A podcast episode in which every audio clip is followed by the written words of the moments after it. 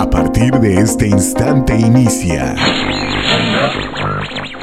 que nacieras, Dios creó tu vida. Más gracias sean dadas a Dios que nos da la victoria por medio de ti.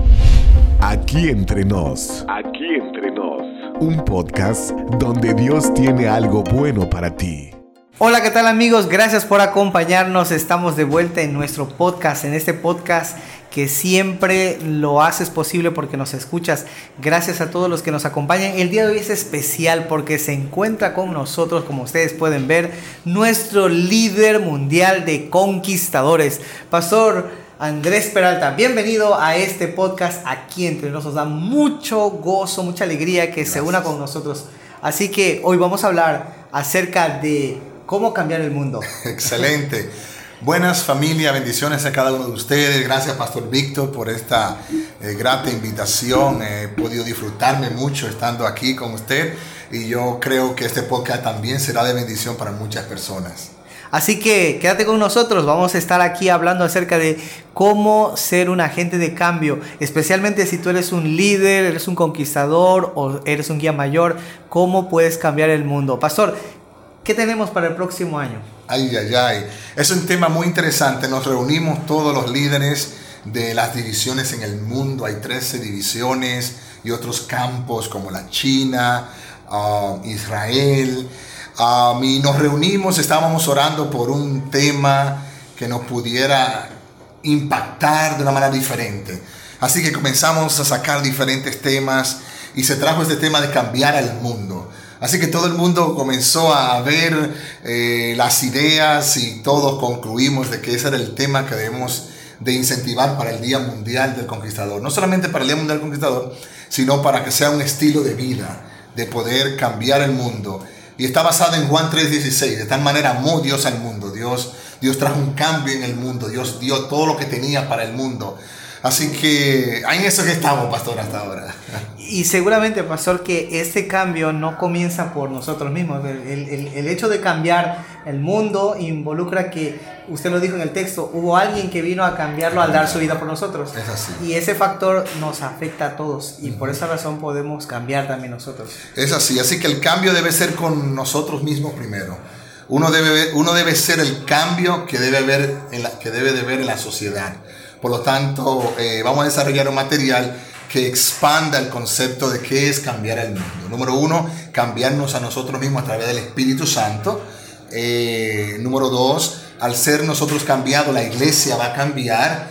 Número tres, como la iglesia cambia, la sociedad cambia y cambia el mundo. Así que es, es un llamado también a trabajar en equipo, de que todos seamos una bendición para otras personas y que ellos vean el cambio que queremos ver en la sociedad. Y, y, hay algo que quizá pueda hacernos ruido en la cabeza, es que algunos pensamos que como tenemos un modelo mental con el que crecimos, con uh -huh. el que nacimos, este, no podemos cambiar porque tenemos una trayectoria, una vida uh -huh. y tal vez esta ahora alguien diga, bueno, yo nací así, así soy y no puedo cambiar. Sí, sí, sí, sí, ¿Qué, qué, qué hay de eso, pastor? ¿Podemos cambiar o no podemos cambiar? Bueno, ¿Quién nos da la fuerza? El, el que no cambia no crece. Eh, Dios creó en los días, cada día creó, creó algo, eh, creó diferencia de colores. Eh, Dios en su carácter no cambia porque Él es Dios. Él es eterno. ¿verdad? Él es eterno. Pero um, dentro del, del, ritmo humano siempre vamos a ir cambiando. De hecho, nosotros creemos que aún en el cielo seguiremos creciendo en el conocimiento del amor de Dios. Así que aún en el cielo iremos creciendo.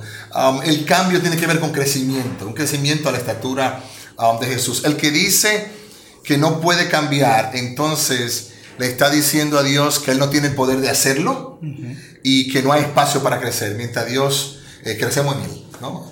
Eso significa que aún siendo personas grandes que ya tenemos cierta edad, podemos todavía ser transformados y los que estamos creciendo, los que están desarrollando su vida, pueden cambiar todavía sus modelos, sus características. Es decir, Dios siempre nos da oportunidades de cambio.